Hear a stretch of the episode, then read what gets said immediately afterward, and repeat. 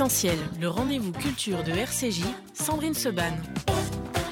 Merci d'être avec nous pour cette nouvelle semaine d'essentiel. On va parler avec Gilles Paris de son livre, de ce récit, Certains cœurs, lâche pour trois fois rien. Ça vient de paraître aux éditions Flammarion. Gilles Paris, bonjour. Bonjour Sandrine. Merci d'être avec nous. Euh, Gilles, on a l'habitude de vous recevoir, de recevoir vos auteurs euh, sur cette antenne.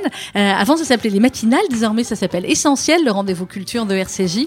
Et donc, à chaque fois, ma première question à mon invité est qu'est-ce qui est essentiel pour vous dans la vie? Ce qui est essentiel dans la vie pour moi, euh, je dirais que c'est le, c'est d'être heureux au fond finalement. C'est mhm. d'être heureux et c'est de, en étant heureux, de pouvoir, euh, de pouvoir euh, faire de ce mot un mot contagieux. C'est une très belle réponse. On va la, on va la garder. Chacun a sa réponse, surtout en ces temps euh, bizarroïdes et toujours mm. aussi, toujours aussi compliqués. Certains cœurs lâchent pour trois fois rien. C'est ce qu'a dit euh, un des médecins après euh, une de vos tentatives de suicide, Gilles Paris, de l'ombre vers la lumière. C'est aux éditions Flammarion. C'est un récit. Euh, est-ce que tout est complètement vrai dans ce récit ou est-ce que, comme vous le dites au début du livre, il y a, il y a ce qu'on écrit, il y a ses souvenirs et puis il y a parfois des choses qui peuvent être un tout petit peu romancé parce que le souvenir n'est pas toujours exact Alors j'ai cherché en fait euh, à travers ce récit euh, à revenir vers ce que j'appelle euh, la photographie originelle, mhm. c'est-à-dire cette photographie en noir et blanc qui serait le souvenir le plus précis, le plus parfait, souvenir qu'on a tendance avec les années à raconter autour de soi et donc forcément on l'enjolive. Mhm. Euh, on lui amène de la couleur même d'ailleurs et, on le transforme, euh, on le transforme euh, évidemment à ses dépens. On en, fait quelque chose qui s'éloigne de cette photographie et, pendant tout le récit, j'ai vraiment cherché à revenir à cette photographie en noir et blanc. Ça ne reste évidemment que ma vérité. Mhm. Je suppose que si on demandait à ma famille, à mon père en tout cas, quelle était sa version des faits, elle divergerait de la mienne. mais j'ai essayé en effet d'être au plus près de ce qui s'est passé, euh, sans m'épargner d'ailleurs dans ce livre, euh, sans me donner le beau rôle évidemment, euh, et en essayant d'être au plus vrai des choses qui se sont passées sans artifice. Alors, ce que je vous disais hors antenne tout à l'heure, Gilles Paris, on se connaît bien depuis où là mmh. Peut-être un temps. Tu. Oh, peut-être même 15, hein peut-être même un peu plus. Ouais. Euh, vous savez, puisque vous êtes attaché de presse et vous en parlez beaucoup dans le livre, on a souvent le plaisir de recevoir vos, vos excellents auteurs sur cette antenne. Vous savez comment je travaille D'habitude, je prends énormément de notes sur tous les livres euh, et ça me permet de pouvoir rebondir, me rappeler quand on en lit beaucoup, etc. Euh, le vôtre, j'ai pas réussi. J'ai pas réussi à prendre de notes parce que je n'ai pas lâché, parce que j'ai commencé et puis parce que on est avec vous dans cet épisode de vie, de longue vie, de 30, ans, de vie. La moitié de ma vie. Oui. Exactement. Euh, on est avec vous et on lâche pas. Et je me suis dit, bah écoute, tant pis pour les notes. Euh, on va, on va. Gilles va parler avec son cœur et toi aussi. Et puis on retrouvera euh, les, les, moments importants de, de cette écriture. Euh, c'est un récit, je l'ai dit, un récit de 30 ans de vie. Gilles Paris, qu'est-ce qui a fait que vous vous êtes dit, allez maintenant, je vais mieux parce que vous allez mieux? Oui, oui, oui, tout à fait, je le confirme. Je, je pose, j'écris et du coup, je vais même aller encore mieux. C'est ce qu'on ressent aussi. Hein. En fait, euh, en fait, j'avais pas vraiment l'intention euh, d'écrire un livre. C'était, quelque part dans ma tête, mais c'était plutôt euh, euh, c'était plutôt enfoui en moi cette idée de faire un livre, euh, euh, non pas de fiction cette fois-ci, mais, mais, mais un récit. Et puis c'est une rencontre avec une éditrice, Véronique Debure, chez Flammarion, qui avait lu ce portrait que Pierre Vavasseur avait fait de moi dans Le Parisien il y a quatre ans maintenant. Portrait dans lequel je disais des choses, mais tout en retenue et, et, et sans dévoiler vraiment le poteau rose. Et Véronique de Bure, en lisant l'article, a compris qu'il y avait des choses euh, non dites qui étaient intéressantes éventuellement pour en faire un livre. On ne se connaissait pas. Elle m'a envoyé un, message via Messenger, un message mhm. extrêmement gentil. Euh, très précautionneux en même temps. Et on s'est rencontrés et le livre est né euh, de cette rencontre, vraiment. Alors, on est en ligne également avec Sabine Mulco. Il faut que vous mettiez le casque, Gilles, pour pouvoir échanger également avec elle. Sabine Mulco, elle aussi, nos auditeurs la connaissent bien. Là, la chronique psy sur notre antenne euh, tous les 15 jours. Elle est hypnothérapeute et euh, c'est notre psy maison. Mais elle, c'est une psy absolument formidable. Je sais que vous en avez vu beaucoup. Bonjour Sabine. J'en ai, connu des bons, hein, vraiment. Ah, mais elle, est excellente. Bonjour Sabine. Ah, arrêtez. Bonjour Sandrine. Bonjour Gilles. Bonjour. Merci d'être avec nous, Sabine. Je voulais avoir aussi par moment le euh, l'échange possible avec un psy. Et c'est vrai que c'est des échanges que vous avez fait beaucoup beaucoup, hein, Gilles, dans votre dans votre vie. Je vais juste lire un extrait de la, quatrième de, de couverture. Euh, vous dites une, une dépression ne ressemble pas à une autre. Euh, Gilles Paris s'est tombé huit fois et huit fois s'est relevé. Dans ce récit, il ne s'épargne pas, c'est ce que vous disiez tout à l'heure. L'auteur tente de comprendre l'origine de cette mélancolie qu'il a ténaillée pendant plus de 30 ans. Une histoire de famille, un divorce, la violence du père. Huit dépressions, Mm. Gilles. Euh, Est-ce que Sabine Mulcourt c'est quelque chose de extraordinaire? Est-ce que mon invité est vraiment à part comme je le pense? Ou est-ce que malheureusement quand on a un premier épisode de dépression, euh, il est souvent possible ou probable de, de retomber? Exactement. Quand on en a un premier, il est souvent probable de retomber. Et alors, euh, euh, Gilles Paris ne me contredira pas, justement, euh, on retombe, mais après, on recommence et ça va mieux. Je veux dire, quand, quand on a réussi à s'en sortir une fois, on réussit à s'en sortir d'autres fois. Ça, c'est la bonne nouvelle. Oui, c'est vrai que c'est la bonne nouvelle et, et en même temps, c'est vrai que la première est terrifiante parce que on ne sait pas ce que c'est. Ça vous tombe dessus et on a l'impression qu'on s'en sortira jamais, qu'on en guérira jamais. Alors après la seconde, la troisième, la quatrième, on finit par se dire que on va s'en sortir. On le sait, on l'a fait une fois, on va le refaire une deuxième fois. Euh, on, je peux pas dire qu'on s'habitue à l'idée qu'on va s'en sortir, mais finalement, euh, on s'en accommode aussi et de traverser ces épisodes euh, un peu en noir et blanc. Alors, vous racontez euh, dans ce livre, Gilles Paris, les épisodes où vous savez bien, et puis les épisodes où effectivement ça ne va plus euh, du tout. Et vous racontez aussi finalement au fur et à mesure comment euh, il y a cette descente et comment alors les médicaments ou les séjours en hôpitaux psychiatriques vont peu à peu à la fois vous aider et en même temps parfois durer fort longtemps. Et, ce fort le temps peut prendre le, goût finalement d'une d'une vie, d'une année quasiment. Oui, quasiment. Et puis, il faut, faut savoir que, bon, comme je, le- comme je l'ai dit, deux dépressions ne se ressemblent pas. Et les huit que j'ai vécues, évidemment, ont des points communs. Elles ont des passerelles. Il y a des choses, évidemment, qui se ressemblent. Euh, les sept premières ont été hospitalisées. La dernière, euh, heureusement, ne l'a pas été. L'hospitalisation en soi euh, n'est pas, euh, n'est pas une fin en soi non plus. Je pense que c'est une aide supplémentaire.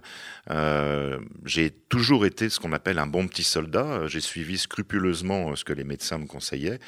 Euh, c'est vrai que la deuxième dépression qui a duré près de deux ans, euh, qui a été, euh, qui a inclus évidemment une année entière d'hôpitaux psychiatriques, alors pas les mêmes évidemment, j'ai dû changer de, de j'ai dû changer d'établissement à chaque fois, a été, et c'est là l'effet contradictoire des hôpitaux, euh, j'en ai trop fait. C'est-à-dire qu'à un moment donné, on finit par perdre confiance en soi. Et je me souviens que la dernière, euh, le dernier établissement où j'étais, euh, à Montpellier, la Lironde, euh, je, je mentais à la fin en disant que j'allais super bien, euh, que je m'en étais sorti, alors que c'était loin d'être le cas parce que je voulais sortir des Vous hôpitaux vraiment. ouais. Alors que la toute première dépression que j'ai fait, euh, j'ai découvert les hôpitaux psychiatriques. euh, J'imaginais des chapeaux pointus et des gens complètement barrés. Mm. J'ai trouvé des gens formidables, Ouais, des gens très racontez, humains, très des gens très humains, des gens voilà. Alors j'ai appris par exemple que, que quand la roue tourne, euh, parfois elle peut tourner en arrière, ce qui ne Mhm. m'avait jamais traversé l'esprit. Euh, j'ai rencontré donc des gens formidables et en même temps. Euh, je m'y sentais pas si mal dans ces hôpitaux et quand j'ai, quand j'ai eu des premiers essais pour euh, retourner chez moi, ça n'allait pas du tout et je n'avais qu'une envie, c'était de retourner chez moi, entre guillemets, à l'hôpital. Ouais. Euh, Sabine Mulco, toutes les dépressions ne, se ressemblent pas, c'est ce qu'on a dit. Euh, à quel moment, effectivement, un psy va conseiller à, un patient de faire un, séjour dans un hôpital? Alors ça, ça dépend des psys. Et puis ça dépend aussi psychiatre, psychologue, etc. euh, on, on essaye toujours de, de retarder ce moment-là. Alors après, il y, y y en a d'autres qui disent bon allez tout de suite, il faut y aller. Ça, ça dépend, ça dépend de chacun. Après, euh, ce que ce que ce que ce que dit Gilles Paris, c'est intéressant. Aller à l'hôpital lors de sa première hospitalisation et vouloir dire que c'est ma maison, c'est comme une bulle de sécurité. On se sent bien là-bas. Euh, tout le monde décide pour vous. Il y a rien à faire. Il y a, y, y, y, y rien de mieux en fait au, au départ. Enfin, on a l'impression qu'il n'y a rien de mieux. Après, l'hôpital, c'est vraiment déconnecté de la vraie vie. Et la dépression, elle vient de la vraie vie. Donc, se sortir de la vraie vie, ok, c'est bien quand on peut plus faire autrement parce que ça fait un moment de pause. Ça fait un petit peu comme comme, comme des, des vacances, entre guillemets, mais après, il faut retourner dans ces difficultés. Donc, tant que les difficultés n'auront pas été traitées, tant qu'on n'aura pas été touché véritablement l'origine, le trauma, ou ce qui donne, ce qui fait sens, ben, finalement, on aura plutôt envie de se réfugier sous sa couette. Et l'hôpital psychiatrique, c'est une gigantesque couette, en fait. Ce que je voudrais préciser, c'est qu'en fait, euh, l'hospitalisation dépend aussi souvent euh, du danger euh, mm. du patient vers lui-même. C'est-à-dire que très souvent, une tentative de suicide d'un dépressif est évidemment suivie d'une hospitalisation et en même temps une forme de fébrilité intense qui qui, oblige quelque part le médecin à envoyer son, son, son, patient euh, dans un hôpital. Après, euh, comme vous le dites, c'est une très belle couette. Euh, on a l'impression d'être protégé par ces hauts murs en général des hôpitaux, mais en, fait, les séjours aujourd'hui, enfin, je me rends compte par rapport aux dernières dépressions, les, séjours, c'est 15 jours, 3 semaines. Mmh. un hôpital vous garde, vous garde généralement rarement plus d'un mois. Euh, vous ah, écrivez. oui, Pardon, il y a une différence entre hôpital et clinique, c'est pas toujours pareil. Et de toutes les façons, quand il y a une tentative de suicide, il y a hospitalisation. Ça, c'est. là, c'est même plus une décision. Il n'y a, pas de question. là, là, il n'y a, pas de questionnement. Euh, quand on en arrive là, évidemment qu'il y a hospitalisation et, qui dure plus que 15 jours. Mm. C'est ce que vous écrivez, euh, Gilles, dans, ce chapitre qui s'appelle Les vaines tentatives. Je vais, je vais lire vos, premières phrases. Je suis incapable de me souvenir du nombre, une dizaine peut-être. Je me suis heurté à l'incompréhension de mes proches, rien de plus normal. A priori, une tentative de suicide est une manière brutale d'interrompre les souffrances, mais pas pour moi. Chaque suicide est une manière de défier la mort et une comédie, une manière de dire ça suffit et de repartir de zéro. À ce moment-là, Gilles Paris, vous racontez dans le livre, vous prenez des somnifères, des anxiolytiques, des mmh. antidépresseurs, de l'alcool, euh, et puis vous vous appelez oui, c'est-à-dire qu'en fait, j'organise mon suicide. C'est un peu ça, c'est-à-dire que je n'ai pas du tout, du tout l'intention d'en finir. Je veux juste qu'on s'intéresse à moi, je veux juste qu'on m'aime un peu plus, je veux juste me donner un nouveau départ. Et donc, généralement, je laisse la porte de chez moi ouverte, je passe un coup de fil à mon mari, à Laurent, ou à ma meilleure amie, Janine, euh, parce que je sais qu'ils vont appeler les, secours et qu'ils vont arriver très vite. Et chaque fois que j'ouvre les yeux euh, dans, un, dans un hôpital, euh, avec un médecin à côté de moi, je me dis ça y est, j'ai réussi, je suis vivant. Donc mmh. l'idée c'est bien de c'est bien de c'est la roulette russe. C'est la roulette russe, mais c'est mmh. l'idée c'est bien de rester vivant. Sauf qu'un jour évidemment, ce médecin à côté de moi me dit, vous savez, avec ce que vous avez pris, D'autres y seraient restés, certains cœurs lâchent pour trois fois rien, ce qui m'a donné évidemment l'idée de, ce titre.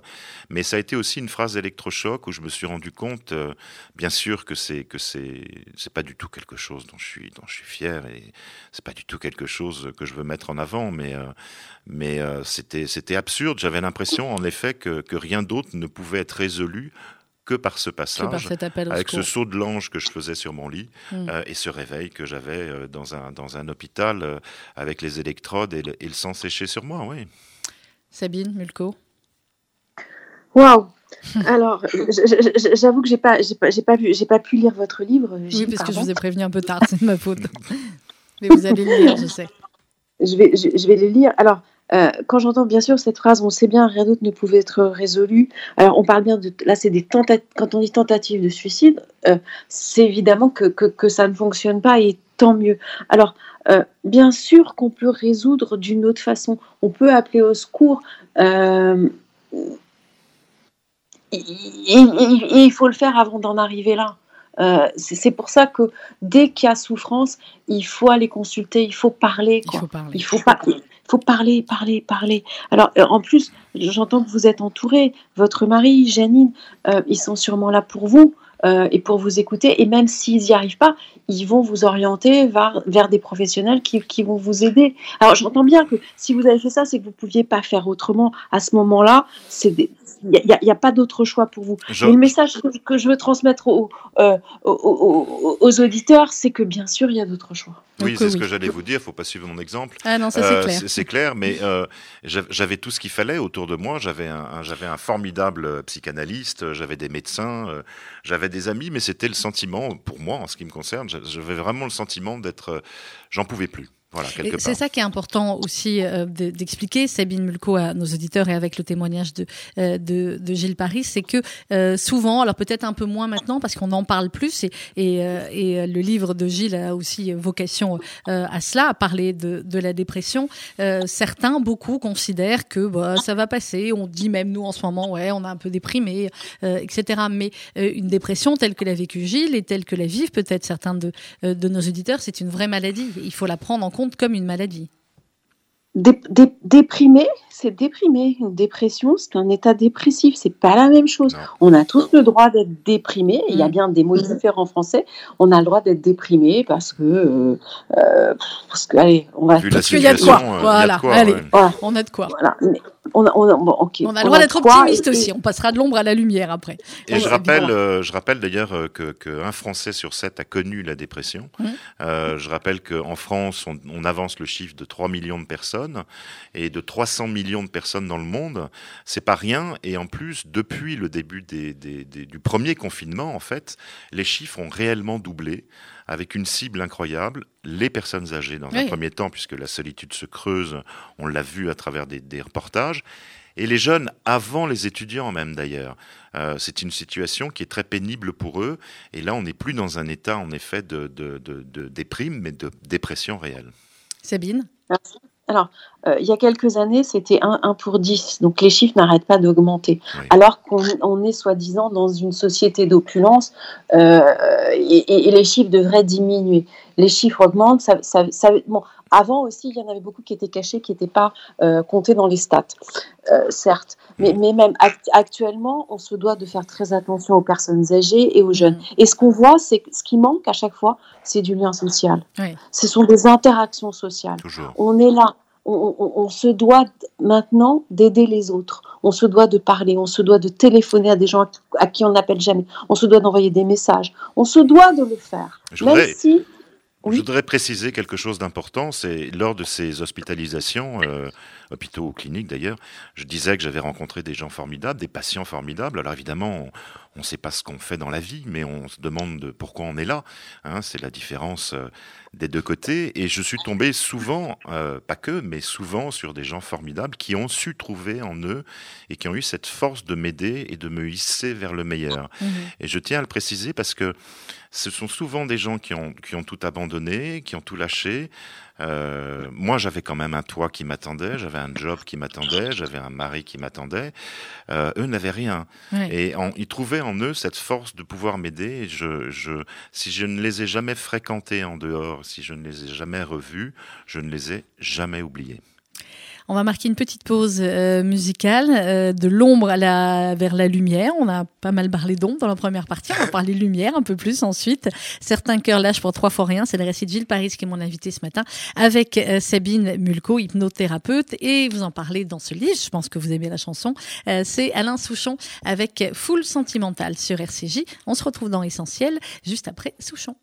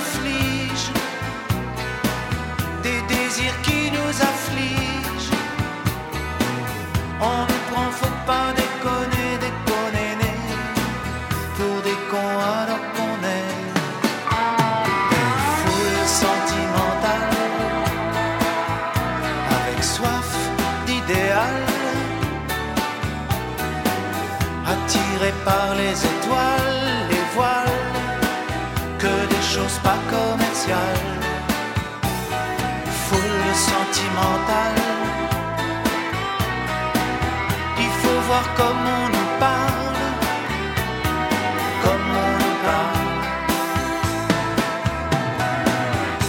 On nous Claudia Schiffer,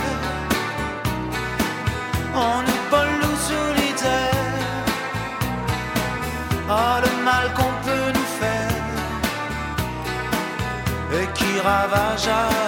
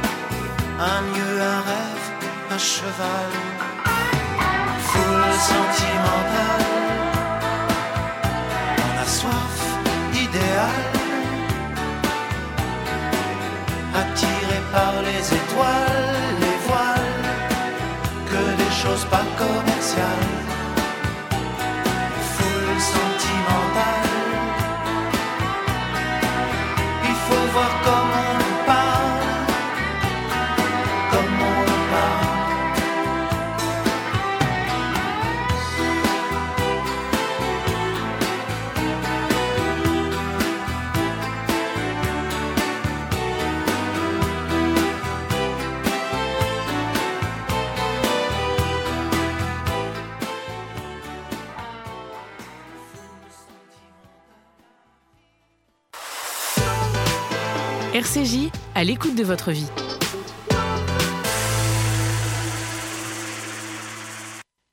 Depuis 1950, le Fonds social juif unifié combat la pauvreté et l'exclusion et met des actions essentielles au service de la solidarité. Grâce à vos legs, donations et assurances vie, vous permettez au FSJU d'agir. Je m'appelle Daniel, j'ai 64 ans, je soutiens le FSJU depuis longtemps, mais je ne savais pas que je pouvais faire aussi un testament en sa faveur. J'ai décidé de passer le cap et laisser une partie de mon héritage au FSJU. Ce geste donne un sens à mon engagement. Pour toute information, contactez Elena Atias au 01 42 17 10 55. 01 42 17 10 55. Le KKL, depuis 120 ans, une histoire extraordinaire. Une aventure qui mêle écologie, réalisation d'infrastructures et plantation d'arbres. Une histoire d'éducation sioniste et d'investissement dans le futur des jeunes générations. Le KKL, c'est la réalisation du rêve de ceux qui ont cru en ce miracle que l'on appelle Israël. Mais par-dessus tout, le KKL, c'est un amour indéfectible et un engagement pour la terre et le peuple d'Israël. Faites partie de cette aventure en soutenant le KKL de France. Faites votre don sur kkl.fr. Mercredi 3 février à 11h dans l'émission Essentielle, Sandrine Seban reçoit Gad Elmaleh sur RCJ.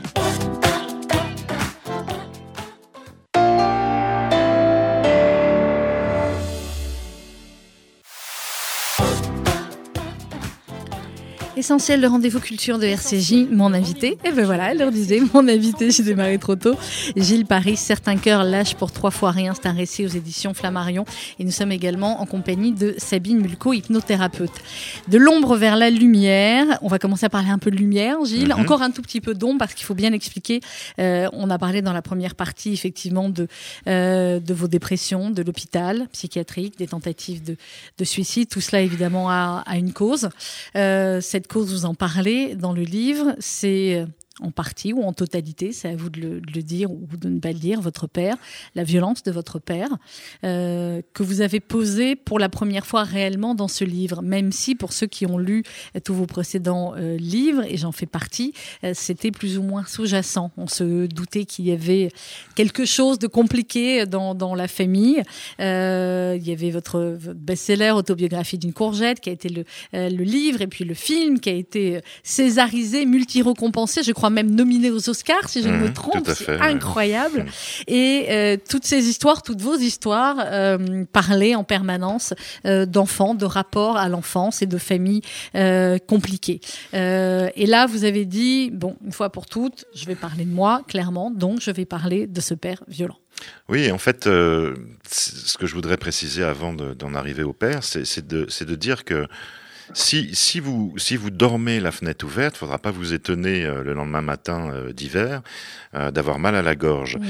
Et là, vous avez une bonne raison de le comprendre. La dépression, il faut pas chercher vraiment à tout comprendre, Mhm. parce que c'est ce qui d'ailleurs rend les gens fous, à la fois les patients, leur entourage, euh, la famille. Les médecins ne font que donner des avis, en quelque sorte, euh, car il n'y a pas une, mais beaucoup de raisons qui fait que on puisse plonger euh, dans la dépression.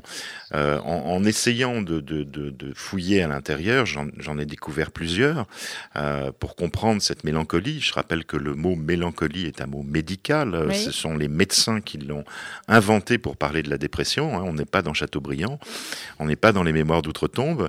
Euh, mais vraiment, euh, j'ai essayé de comprendre. Mon père est une des raisons. Il n'est pas la seule raison, Oui. je le précise. Mais en effet, euh, il est une des raisons et j'avais envie. le livre s'ouvre, on, on peut dire d'une certaine manière, sur cette lettre au père que j'ai écrite bien avant de commencer le livre. Oui.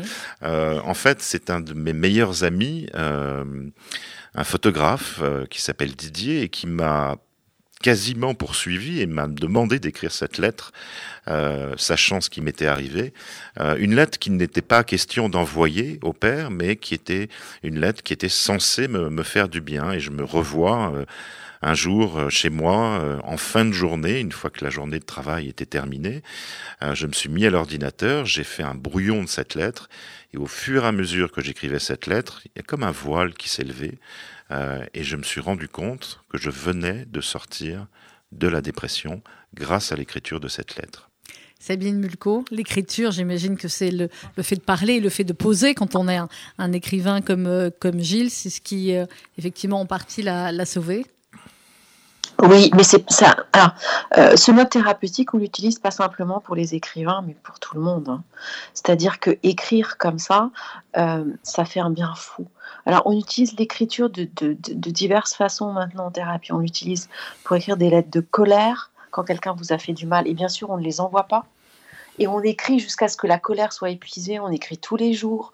On écrit. un- enfin, il y, a- tout un, véritable protocole pour faire ces lettres de colère. On écrit aussi. Mais donc, l'écriture est véritablement thérapeutique. Comme on dit que la parole est thérapeutique, là, l'écriture, elle est, j'ai envie de dire, souvent encore plus forte parce que c'est soi avec soi. On écrit. euh, pour soi, pas à ce moment-là, pas pour être lu par les autres, surtout pas. Le but, c'est vraiment que ça sorte, qu'on dépose cet énorme. euh, euh, pour moi, c'est un énorme paquet de pu, quoi. Donc, il faut vraiment aller le déposer, le sortir, euh, parce que tant qu'il est là à l'intérieur, il va s'infecter de temps en temps. Oui, c'est une belle, c'est une belle image, tout à fait. Mais je précise euh, toutefois que, en tant qu'écrivain, que, que lors des dépressions, j'ai tenté de raconter des, des souvenirs, euh, des moments. euh, J'ai trouvé que cette écriture était totalement stérile. Au fond, finalement, écrire n'était, ne faisait pas partie du processus de la guérison euh, dans l'ensemble des dépressions que j'ai travaillées, en dehors de cette lettre incroyable. Et pourtant, Oui, ouais, Sabine? à, à chaque fois, euh, on- on- en fait, c'est bien spécifique. On, on donne des tâches qui sont évidemment par le biais de l'écriture, mais on, on- on- on- on- c'est du sur-mesure.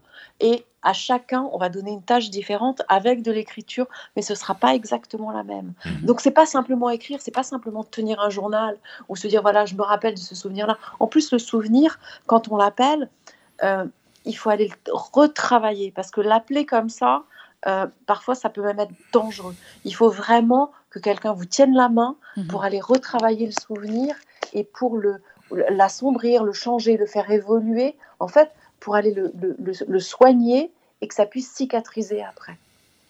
Alors dans le, dans le livre, dans cette lettre au père au début, euh, très forte évidemment, Gilles Paris, euh, vous dites je suis devenu attaché de presse par hasard pour communiquer, puisqu'avec toi il n'en est rien. Je n'ai pas de haine à ton égard, cela ressemblerait trop à de l'amour.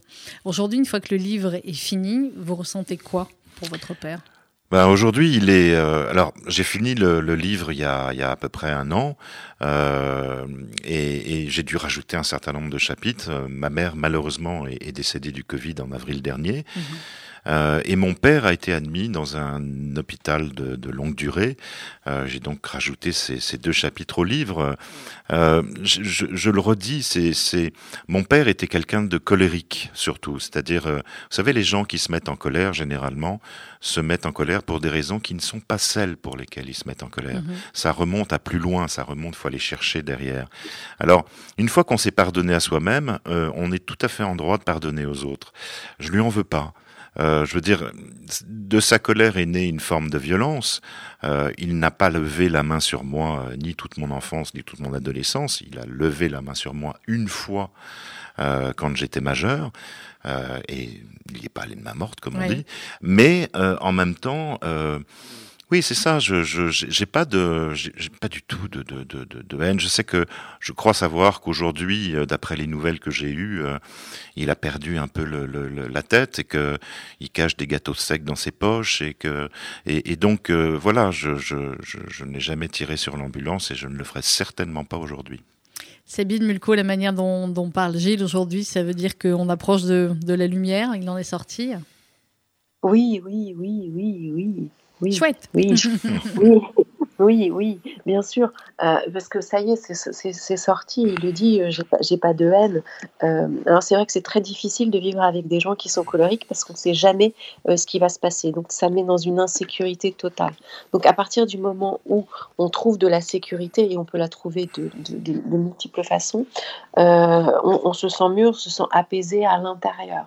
À, part, à partir de là, tout est possible parce que J'imagine que maintenant, vous ne vous sentez plus en insécurité. Non, pas du tout. Et puis, et puis surtout, j'ai finalement, un jour, on m'a une, une, psychologue m'a sorti cette phrase qui m'a longtemps hanté dans ma vie, mais on est en droit de ne pas aimer ses parents, euh, comme les parents sont en droit de ne pas aimer leurs enfants.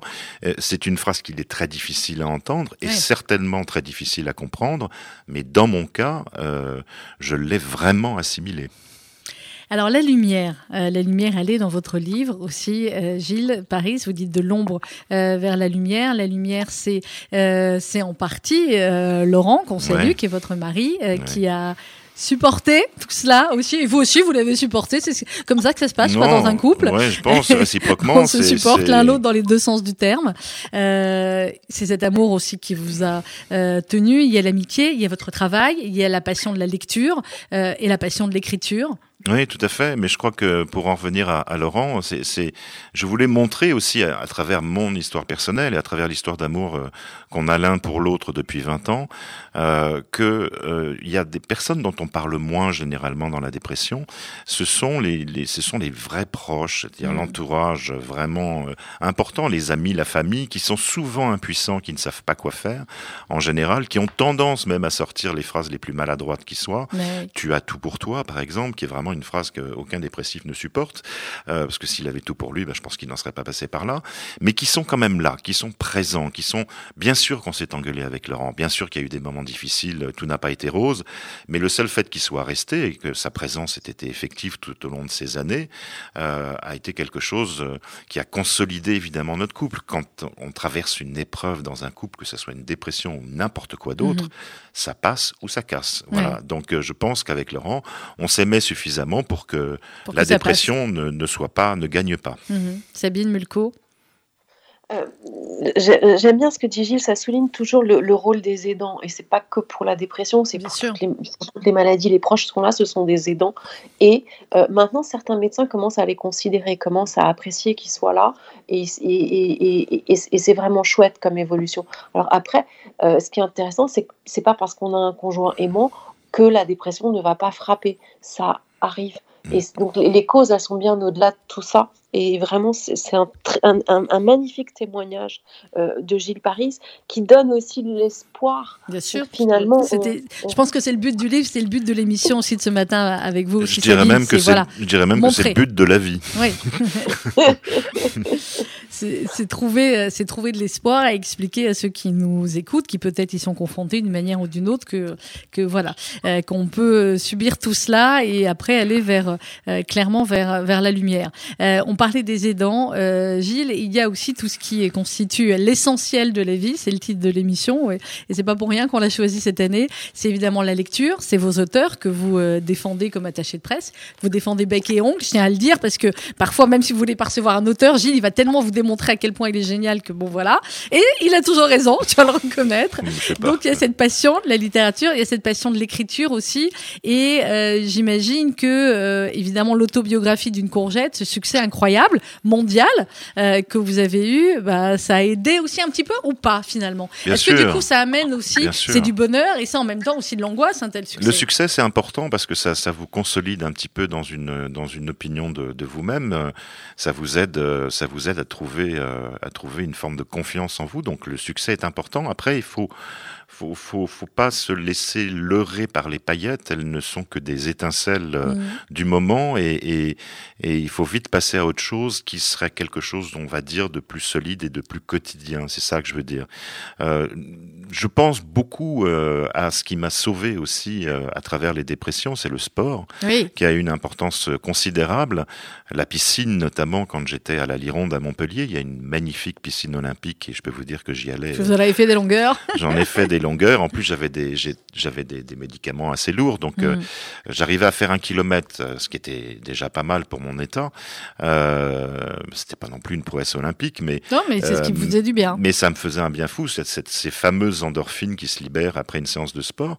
Euh, je faisais, je faisais, je faisais beaucoup d'heures de sport dans la semaine, euh, et aujourd'hui, euh, j'en fais encore deux fois par semaine parce que c'est c'est ce qui m'apporte aussi un équilibre fondamental. Je pense que l'effort physique euh, avec l'effort mental, et que que d'une certaine manière, euh, c'est très difficile de dire à un dépressif, euh, il faut que tu fasses du sport pour aller mieux. Euh, il faut que ça vienne de lui, il faut Oui. qu'il en ait envie. Moi, je me souviens dans les dans les périodes dépressives, par exemple, euh, j'avais une lubie. Une lubie, c'est-à-dire quelque chose qui va passer ensuite. La lubie, c'était de courir sur les quais. Alors, j'allais Ouais. euh, à Paris euh, et je, je je me retrouvais au niveau de- du musée d'Orsay et je courais jusqu'à l'Alma Marceau. Et puis je revenais euh, et et je revenais à la maison et, et je faisais ça trois fois dans la semaine. Et quand j'ai commencé à aller mieux, j'ai tout de suite arrêté cette lubie. Ouais. Mais par contre, j'ai conservé le, j'ai conservé le, Vous avez le- le sport. Voilà, j'ai conservé le sport différemment, euh, pas en salle. Euh, Aujourd'hui, tout s'est démocratisé. Euh, prendre un, un professeur n'est pas non plus si onéreux que ça. On y arrive. J'ai préféré réduire sur d'autres budgets et continuer le sport, qui pour moi est un formidable équilibre de vie. Et je pense que ça peut aider beaucoup de dépressifs. Mhm. Sabine Mulco. Oui, alors, faire de l'effort, le, le il faut que, c'est la phrase qui fonctionne jamais, bien sûr, on l'enlève. Hein. Ça, c'est pas, c'est pas la peine. Euh, elle va même, elle fait, elle fait même l'effet inverse. Euh, alors, faire du sport, c'est essentiel. Nous sommes une globalité. On a besoin euh, d'avoir une bonne santé physique, une bonne santé psychique. À un moment, on ne sait plus quel est l'œuf et, quel- quelle est la poule. Donc, Ben oui. Faire du sport au départ, c'est très difficile parce que le dépressif est très très très fatigué.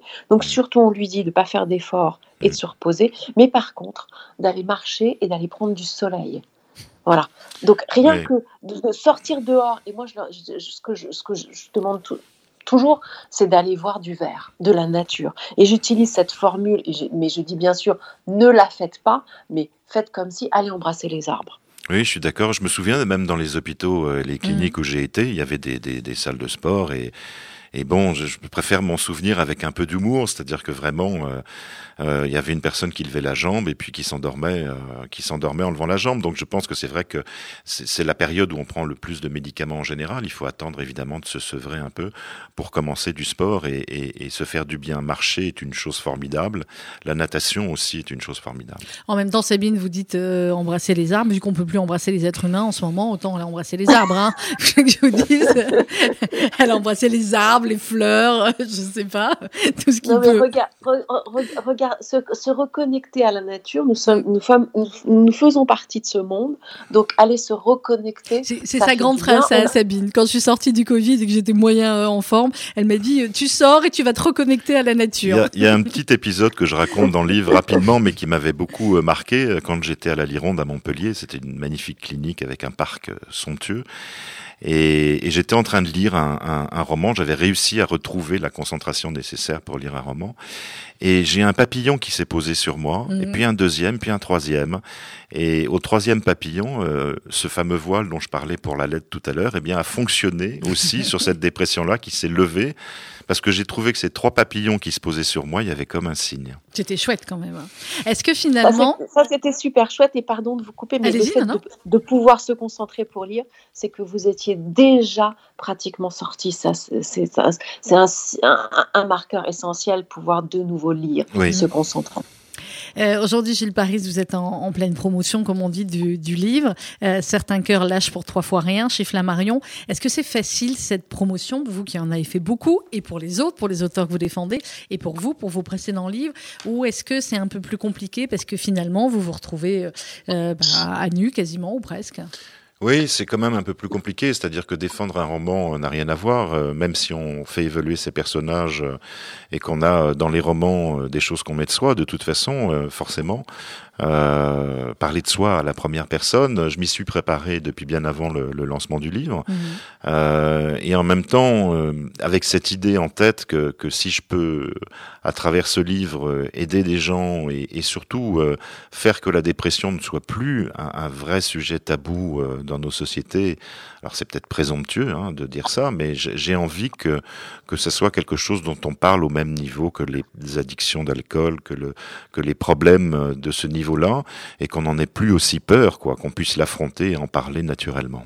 Sabine Mulco, c'est un enjeu aussi finalement pour les mois et les années à venir parce que effectivement on donnait des chiffres tout à l'heure qui sont euh, assez terribles. La santé mentale des Français elle est moyenne en ce moment. Alors on, essaye tous de faire attention les uns aux autres et il faut continuer pendant encore quelques mois clairement. Euh, mais c'est vrai qu'il y a des, personnes pour qui c'est encore plus dur. Euh, J'ai envie de dire qu'on va avoir besoin de, de psy et de bons psy dans les mois et les années à venir un peu plus malheureusement. Euh, oui, oui, oui, malheureusement. Après, euh, effectivement, c'est bien que ce ne soit plus un sujet tabou. D'ailleurs, Mhm. euh, ces dernières années, la parole se libère sur beaucoup de sujets qui sont importants, euh, et, et- et c'est une excellente chose. Euh, il faut continuer, continuer à parler, continuer à interagir avec les autres, à, à s'occuper des autres. Alors moi, ce que je souhaite dans cette période, c'est que on s'en sorte le moins meurtri euh, possible. Alors souvent on va dire ah la belle histoire. Non, c'est un, c'est c'est c'est c'est un combat quotidien. C'est-à-dire que si aujourd'hui euh, vous allez sortir, parler aux gens, parler à tout le monde, décrocher un sourire à quelqu'un, vous aurez un sourire en retour et, et ainsi de suite.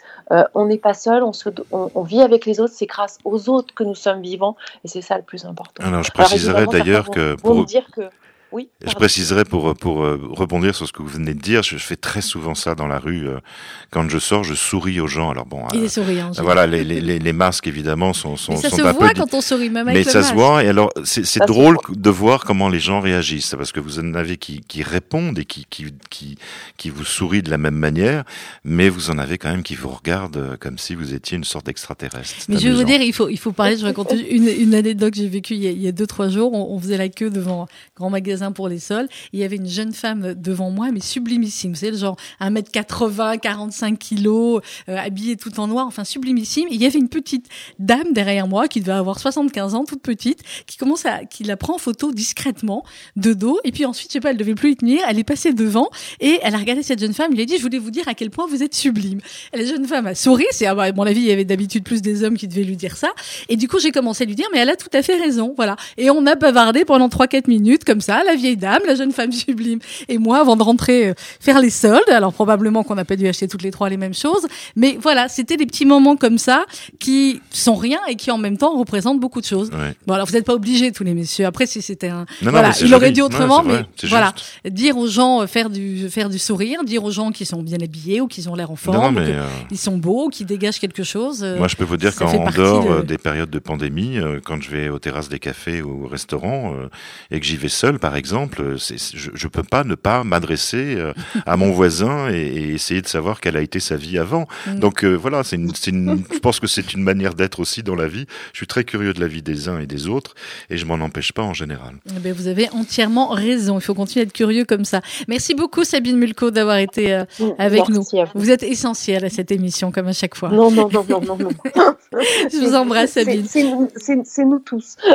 Bonne journée. Merci beaucoup. Au revoir. Bon, Gilles, vous allez mieux, et tant mieux. Sinon, je vous donne le téléphone de Sabine. hein. Vous avez vu, Non, elle, non, est, elle top. Mais vous en avez fait beaucoup, hein. Oui, oui. Ah, j'en ai connu beaucoup, oui. Des- D'ailleurs, il y a une histoire très jolie, c'est qu'il y a un chapitre entièrement consacré euh, au psychanalyste qui m'a suivi pendant près de 25 ans, euh, Mm. avec qui j'ai fait un travail oui, formidable. Docteur M, c'est le celui-là. fameux Docteur M, et, et, et il se trouve que j'ai fait une dédicace il y a pas longtemps euh, dans une librairie, et qu'il est client de cette librairie, et qu'il a déposé un mot euh, pour qu'on me le donne, euh, où il réagissait au livre, et ça, c'est un très très beau cadeau qu'il m'a fait, et j'en suis, ouais, suis fier.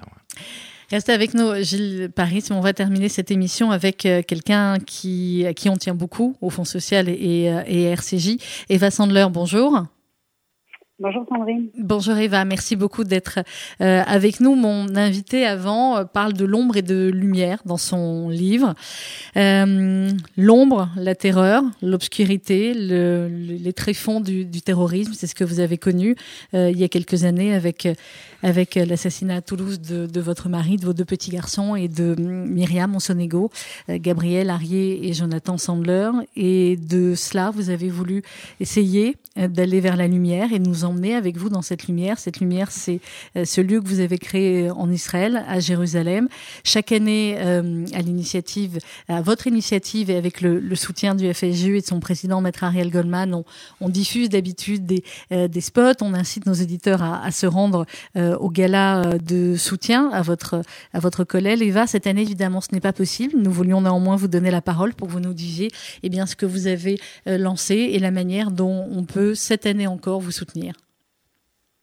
Voilà, donc déjà, euh, merci beaucoup pour, le témoignage et le soutien donc, FSU, d'Al Goldman, euh, Sandrine, vous êtes toujours à mes côtés aussi, euh, pour m'encourager et me soutenir. Merci à tous les auditeurs, déjà qui nous écoutent et qui ensuite participeront.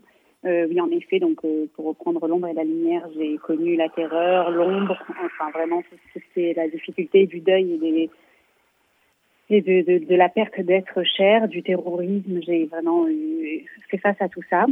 Et donc, euh, voilà, pour me relever, grâce au soutien de, tous nos donateurs, j'ai créé le Bet Sander.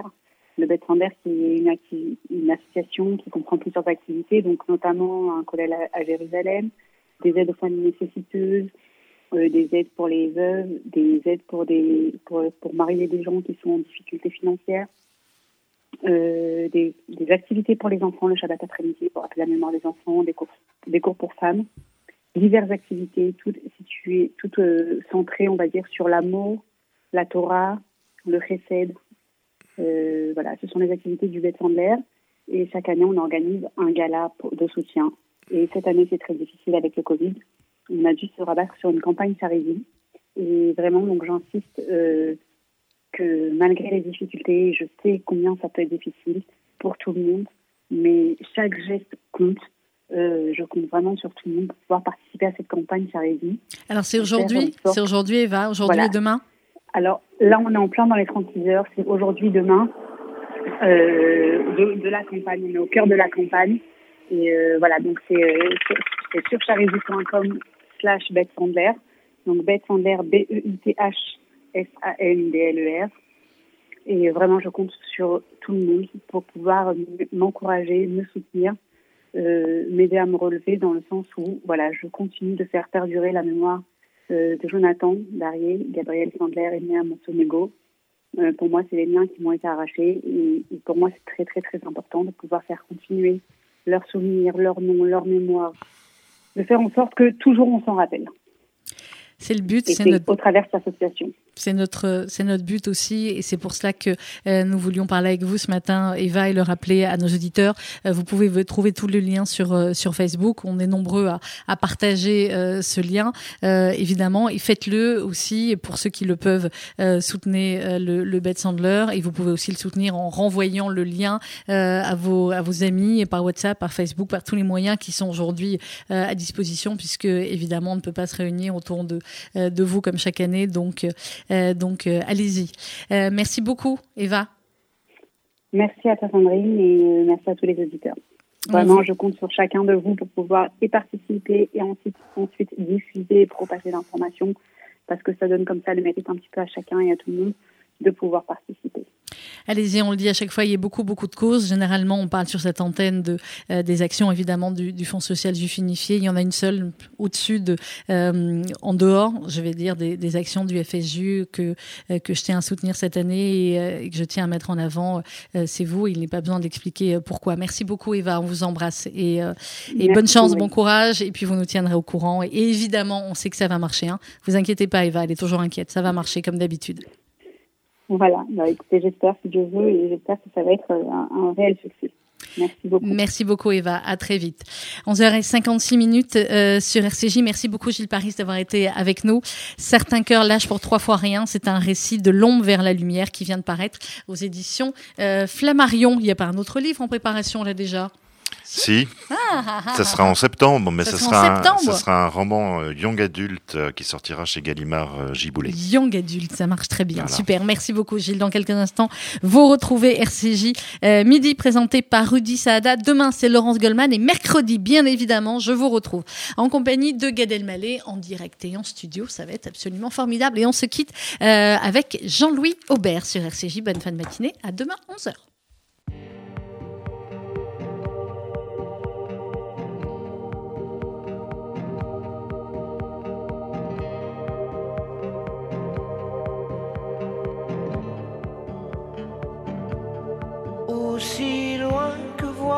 Ton cœur et aussi près que soit le mien, aussi vrai qu'on est âme sœur sur le tarmac des vauriens,